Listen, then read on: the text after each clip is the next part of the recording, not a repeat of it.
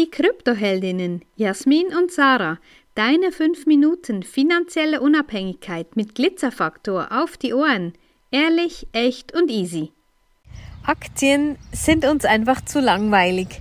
Ja, heute ging unser Newsletter raus und wir haben dann mal ein bisschen, ähm, wie soll ich sagen, die Unterschiede auch auf, aufgeschrieben, was so die Unterschiede sind zwischen Aktien und gerade Bitcoin. Ja, wenn man Bitcoin als die eine Kryptowährung nehmen will. Und ja, vieles wird dann so ein bisschen vermischt und denkt, ja, ist ja fast dasselbe.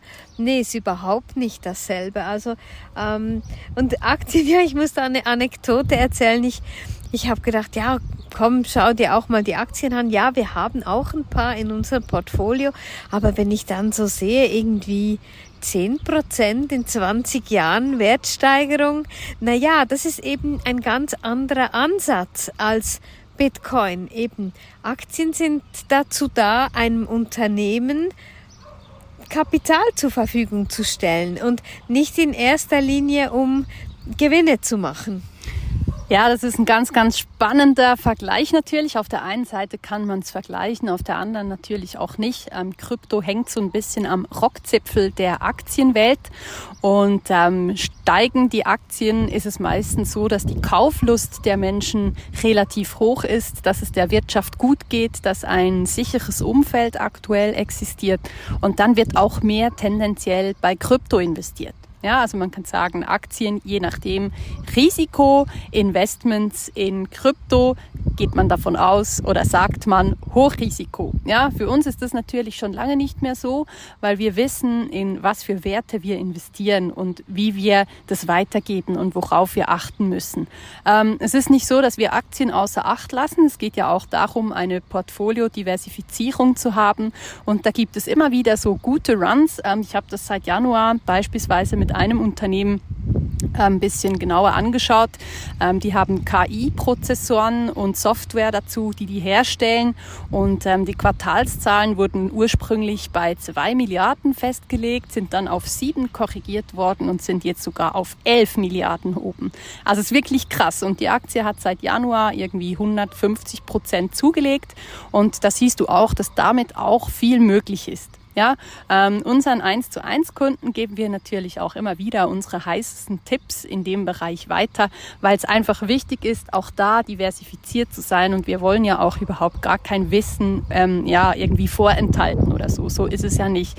Genau das gleiche natürlich auch mit Edelmetallen. Auch da ist es ähm, ein spannender Bereich, wo man hinschauen darf und auch da sollte man einfach aufpassen, immer zu gucken, dass man die Dinge physisch besitzt und nicht in irgendwelchen Zollfreilagen Anlagen an die Sachen kauft.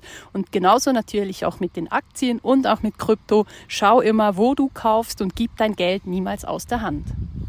Genau, und ähm, ja, Bitcoin, Bitcoin ist einfach dezentral und Bitcoin ist in seiner Anzahl limitiert. Und das sind einfach so e enorme Unterschiede eben zu Aktien, ähm, dass man das überhaupt eben nicht vergleichen kann. Eben der einzige Vergleich oder die einzige Parallele ist äh, in der Wirtschaft die Kurse, respektive ja, wie es der Wirtschaft geht. Das zeigt sich in beiden Kursen dann ähm, ab zeichnet sich da ab, genau. Ja, und das ähm, ist wirklich, ist es wirklich sehr, sehr spannend zum Beobachten. Für uns ist es echt klar, ähm, wir wollen alles haben. Wir wollen von jeder Ecke wissen, wie die funktioniert. Und wie gesagt, unseren 1 zu 1 Kundinnen geben wir dieses Wissen auch direkt weiter. Sarah sagt genau den wichtigen Kernpunkt. Ja, Bitcoin unterscheidet sich von einem Unternehmen. Bitcoin ist nicht zentralisiert. Ein Unternehmen hat Sitz an einem Ort. Ja, vielleicht aber ja, Partnerunternehmen oder andere Standorte, wo die fix sind. Bei Bitcoin ist es ganz anders. Bitcoin ist 100% dezentral, ist global verteilt und da kannst du einfach immer aussuchen, was ist dir Risiko wert. Ja, ähm, für mich persönlich ist jetzt ähm, eine Mischung davon sehr interessant. Ich finde aber die Dezentralität, die Limitierung von Bitcoin, die Art und Weise, wie Bitcoin geschaffen ist und wofür Bitcoin geschaffen wurde, ist mir ganz, ganz viel wert, ähm, das weiterzugeben, diese Freiheit zu schulen und zu zeigen, wie die Zukunft mit Bitcoin ausschauen könnte. Und wenn sich unsere Währung grundlegend verändert, wird Bitcoin immer noch so sein, wie er ursprünglich war. Wenn dir diese Folge gefallen hat, dann lass uns gerne ein Like da und empfehle uns weiter. Danke fürs Zuhören und stay Bitcoined.